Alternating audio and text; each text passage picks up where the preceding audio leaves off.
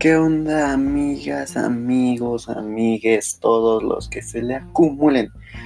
Ay, es que me estoy tirando. Tengo sueño, tengo muchísima flojera. Como sea. Hoy no vengo a hablarles de un libro en específico, en general. De hecho, mmm, probablemente esto no lo suba ni siquiera un martes, que es cuando subo los episodios normalmente. Porque esto es algo diferente. Y tampoco es un top de recomendaciones ni nada de eso. Ahí me sentí como Doros con sus top 7 de no sé qué. Número 7. No, no es algo así. No, no es algo así. Es más que nada un, una observación que estuve haciendo porque igual grabé un especial, por así decirlo, que ese sí es un top, de los personajes femeninos más fuertes, poderosos, por así decirlo, más representativos, digámoslo así, de libros que he leído. Y quiero aclarar que yo casi no he leído libros con mucho protagonismo femenino porque honestamente no es algo con lo que me identifique porque pues no mi condición no me lo permite. Pero sí, las veces que encuentro libros así, hago lo posible por leerlos. Y usualmente me terminan encantando. De hecho, creo que solamente hay uno de esos de, bueno, dos de Girl Power que no me encantaron. Pero no es tanto por las acciones de la, de la chica, sino por el cómo manejaron la historia, que a mí me la manejaron muy mal. Pero bueno, no voy a hablar de eso. a muchos sé que les gustaron sus libros. Entonces, me acuerdo mi opinión de que no me gustaron. Pero el punto es que estuve viendo en mi en mis libros y o sea, sí tengo varios libros que son escritos por mujeres y que tienen protagonistas mujeres y todo, pero no no encontré uno tal cual que se enfoque en lo que es el feminismo. Sé que hay muchísimos libros sobre el tema, pero son libros más que nada de, de no ficción. El único creo que conozco que es de feminismo y está contado en cuentos es el de Cuentos de Buenas noches para Niños Rebeldes. Pero todos los demás que, que conozco no son pues Mm, o sea, no cuentan una historia. Cuentan más que nada la lucha y la importancia de la lucha y todo. Pero siento que es, es importante que, que debería de haber libros que cuenten historias así. Por ejemplo, sé que hay muchas películas que han estado cambiando su, su mecánica.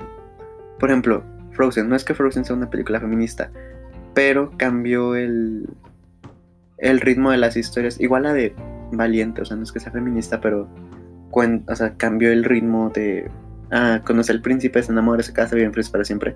O sea, no, lo cambiaron a. Es que yo no necesito de alguien para ser feliz y tampoco necesito de alguien para, para ser quien soy. O sea, siento que en películas sí lo han estado manejando un poquito más, pero en libros creo que no tanto o los que o los que manejan son llegan a caer en el estereotipo de cierta forma.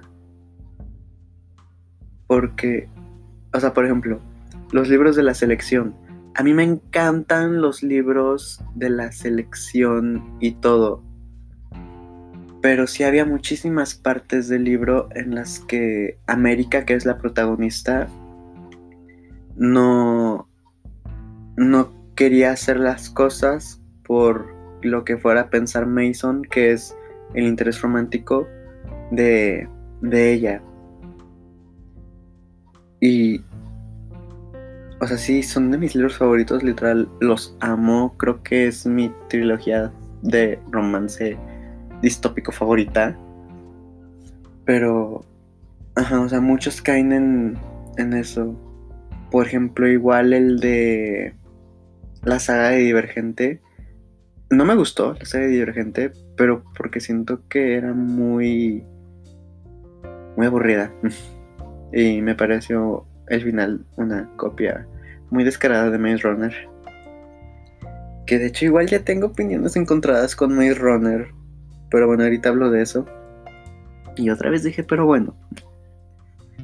Este. Tris era Tris, la protagonista de Divergente.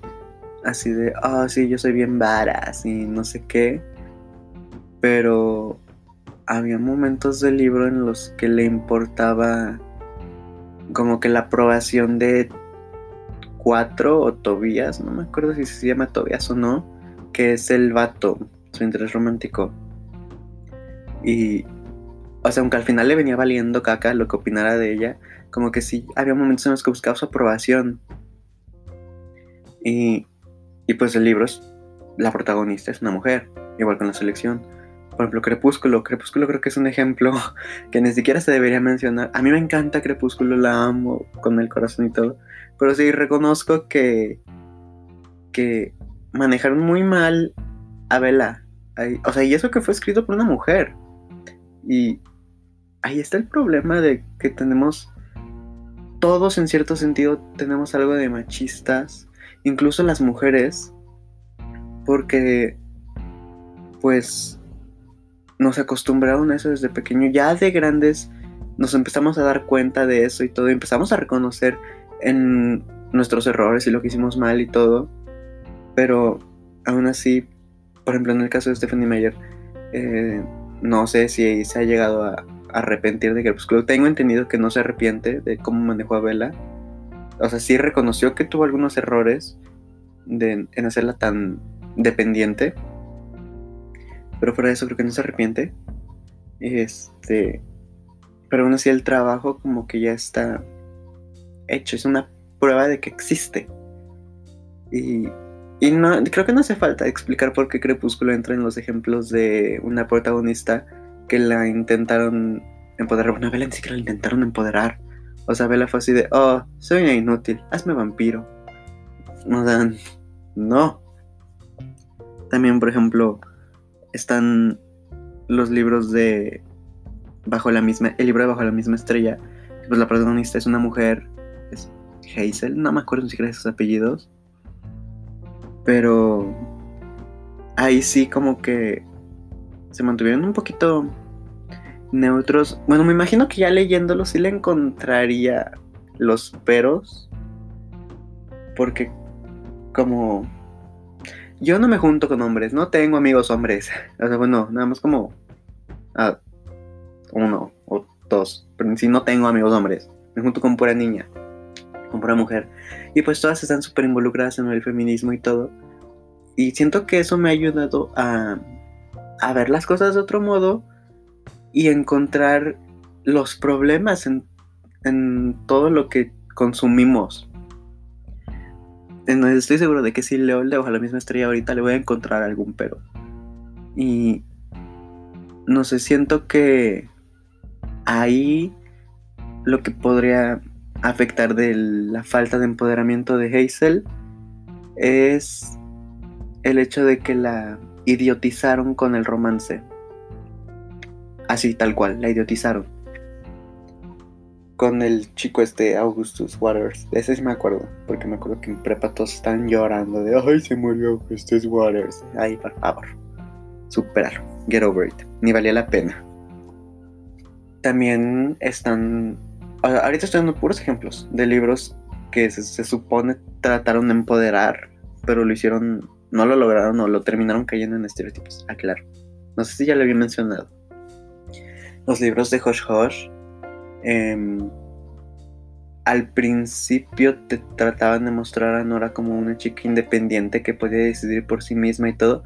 Y terminó cayendo en el estereotipo de la novela de la chica buena cae por el chico malo y el chico malo le rompe el corazón y todo eso. Pero lo que más, más, más, más, más me molestó de esos libros, bueno, o sea, no me molestó cuando los leí, porque pues cuando los leí yo estaba bien tonto. O sea, estaba en secundaria cuando los leí.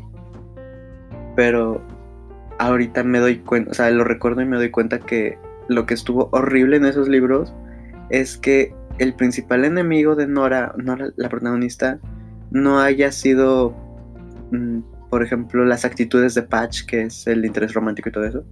No siento que como que el problema ahí fue que a su enemiga principal la pusieron como a otra chica porque las dos se peleaban por el mismo chico. Entonces, siento que eso estuvo muy, muy, muy, muy mal manejado. No sé. Los libros igual me encantan los de Joshua. Es que tenemos todo bien normalizado. ¡Qué horror! No puedo leer las cosas de la misma manera. Entonces. Ah, por si no ubican Hush es como Crepúsculo versión 5 años después. Nada más que nuestros vampiros es Ángeles Caídos. Y. Y así. por ejemplo, un libro que sé que empoderaron. Bueno, no sé, recuerdo que la empoderaron muy, muy, muy bien a la protagonista. Es la trilogía de Hija de Humo y Hueso, que es de demonios y ángeles caídos. Me encanta esa trilogía y la empoderaron muy bien a Karu, que es la protagonista, una chica de pelo azul. Y viéndola en términos de feminismo, como que Karu era medio feminista radical, porque si hay una parte del libro en la que está, o sea, ella tiene poderes mágicos y está dibujando a su exnovio desnudo y ella así de, hmm, pues vamos a dibujarle tu pene innecesario y vamos a hacer que te empiece a dar comezón tu pene innecesario, porque todos los penes son innecesarios. Y así de, hmm, ok, I agree. Y eso que soy vato. Entonces siento que ahí la empoderaron muy bien, o sea, no solamente, no por eso, no por eso, quiero aclarar, no por eso, porque sé que el feminismo no es odiar a los hombres, lo sé. Eh, me refiero al hecho de que al principio ella era, pues, una chica común y corriente, y ya al final de la saga, bueno, de la trilogía, literalmente es la guerrera más poderosa que hay entre los dos mundos. O sea, en el mundo de los ángeles y en el mundo de los demonios. Es la más poderosa. Entonces... Y no necesitó la ayuda de ningún hombre. O sea, sí tuvo sus dramas románticos, pero pues más que nada porque era un amor prohibido, no tanto de porque somos de distintas sociedades. Nope sino porque pues ahí sí era de un ángel y un demonio que se enamoraron. Entonces ahí sí está medio prohibido. Pero fuera de eso, lo manejaron muy, muy, muy bien el feminismo de, de Karu. Por ejemplo, otro libro que igual... Bueno, ese fue la excepción de que lo manejó muy, muy bien. Libros que lo manejaron, pues... Mmm, medio mal es, por ejemplo, Harry Potter. La única, bueno, no la única, todas en sí las chicas que salen en Harry Potter son súper, súper fuertes, independientes y todo. El problema es que cuando las involucraron en el aspecto romántico, las entorpecieron a todas. Y, pues, exceptuando a Ginny, creo que Ginny es como que la excepción porque ella no es que la hayan entorpecido de un momento a otro, sino que ella estaba enamorada desde el principio y, y así. E, ella sigue siendo fuerte. Pero como que todas las demás... Bueno, igual hay excepciones. Por ejemplo, Molly, la mamá de, pues, de Ginny, los Weasley. Igual era muy fuerte. O sea, ahí el problema es que caía en el estereotipo de pues la ama de casa. De que era una bruja dedicada al hogar y nunca se atrevió a explotar su poder. Hasta la batalla de Hogwarts y así. Como que ahí entra en problemas de sí voy a poner algunas mujeres fuertes y otras no, en lugar de ponerlas a todas al mismo nivel. Otro, por ejemplo, el libro de Carrie de Stephen King, no sé cómo se pronuncia Carrie, Carrie, cómo se pronuncie. Eh, la protagonista es mujer y también como en los libros de Hush Hush, aunque claro, el, de Carrie es muchísimo más viejo, el principal enemigo de Carrie son dos mujeres. O sea, una compañera de la escuela y su mamá. Entonces, o sea, sí también reconozco que la mamá no era la persona más amable, ni la más amigable, ni una persona con la que me gustaría pasar tiempo, honestamente. Pero aún así, no sé, pudo haber sido el papá. Tal vez, no sé. Bueno, el punto es que no. Por ejemplo, Carrie es un libro de una protagonista. El libro gira en torno a ella. Y, por ejemplo, la primera escena, que es cuando a Carrie le llega la regla en las regaderas, que todas las niñas empiezan a burlar de ella porque Carrie no sabía lo que era una regla y era la primera vez que le daba. Entonces no sabía lo que era la menstruación. Y, este que el hecho de que todas las demás chicas se hayan burlado de ella así de, a ver, no, es normal. Ay, ¿por qué se activa Siri? Me choca. Y este. Y así. Y con la lista de ejemplos me podría seguir y extender porque sé que en mi librero tengo muchísimos libros así. Ay, bueno, con lo de Maze Runner. O sea, esto yo no lo sabía. De hecho, fue porque Andy, bebé, de mis mejores amigas, te amo, cuando escuches esto, te amo. Este, me había dicho de un, del nuevo video de Cloud, la youtuber, booktuber, me encanta. Este,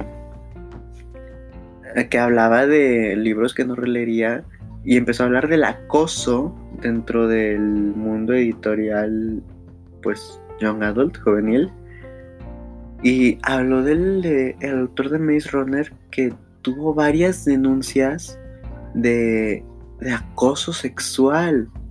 Y cuando me enteré, sí, sí me dolió muchísimo porque yo en prepa era fanático de los libros de Maze Runner. Al nivel que me compré ediciones especiales y todo. Entonces me acuerdo que sí me. Sí me hizo sentir mal. Pero. Ay, no sé. O sea. Y también, o sea, lo que viene el video de que lo dejaron de publicar en su editorial, que no me acuerdo cuál era, pero lo dejaron de publicar ahí. Y, ay, no sé, es que, ¿por qué, por, qué son así? ¿Por qué son tan animales? O sea, que no pueden aguantarse. Eh, tan, tan necesarios andar acosando, o sea, por eso hay muchísimas imágenes en Facebook de esas de tipo Tumblr. De que a los hombres no les gusta ir a los bares gay porque ahí se sienten como como ellos tratan a las mujeres. O sea, se sienten acosados. Y no, no, no está chido. porque acosan? No, no, no, no, no, no. Es horrible. Y a mí me ha tocado ver muchísimos casos de, me acuerdo, yo antes trabajaba en una agencia de publicidad y me acuerdo, caminaba creo que tres kilómetros este, de donde estaba nada más a, la oficina.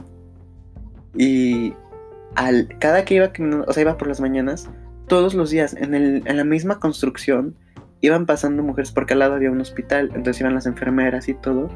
Y los hombres nada más se paraban y se volteaban y se les quedaban viendo.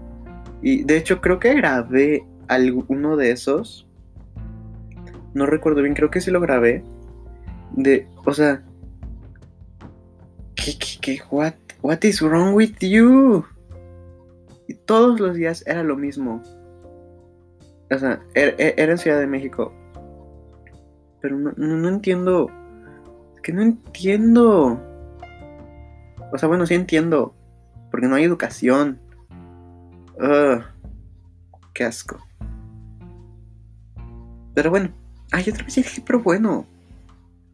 Yo iba. Yo estaba hablando de libros. Entonces, a lo que iba es que. Ya di varios ejemplos de libros en los que es una protagonista mujer, la intentan empoderar y todo pero llega a caer en ciertos estereotipos de alguna u otra forma.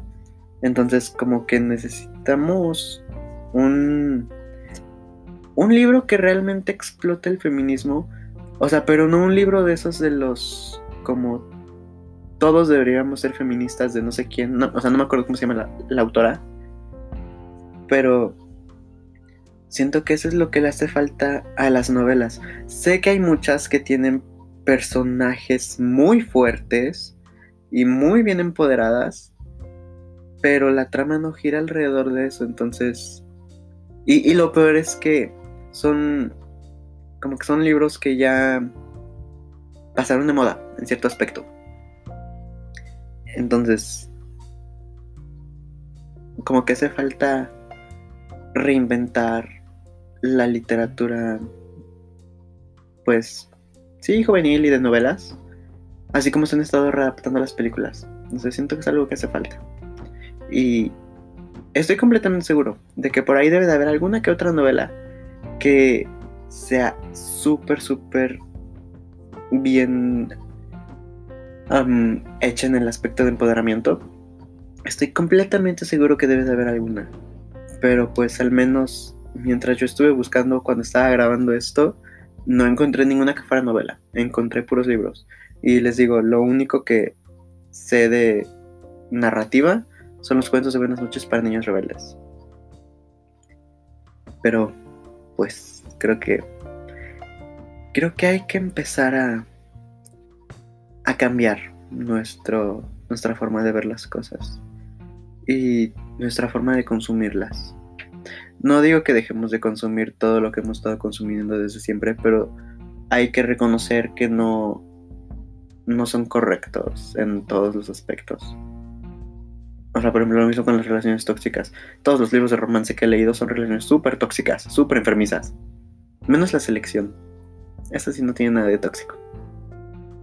O sea, sí, América cae a veces un poquito en la aprobación masculina. Pero Mason nunca la trató mal. Qué bonito. Es la única relación tóxica. Digo, es la única relación no tóxica que conozco en libros. También sé que debe de haber más. Pero bueno.